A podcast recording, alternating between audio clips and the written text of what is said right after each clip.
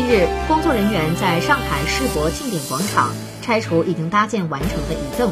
距离 NBA 中国赛还有不到一天的时间，除了各大媒体不转播 NBA 和 NBA 中国赛之外，多家赞助商也纷纷宣布暂停与 NBA 进行合作。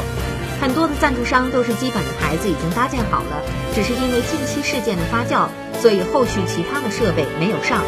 毕竟他们这样的做法，除了宣传自己的品牌之外，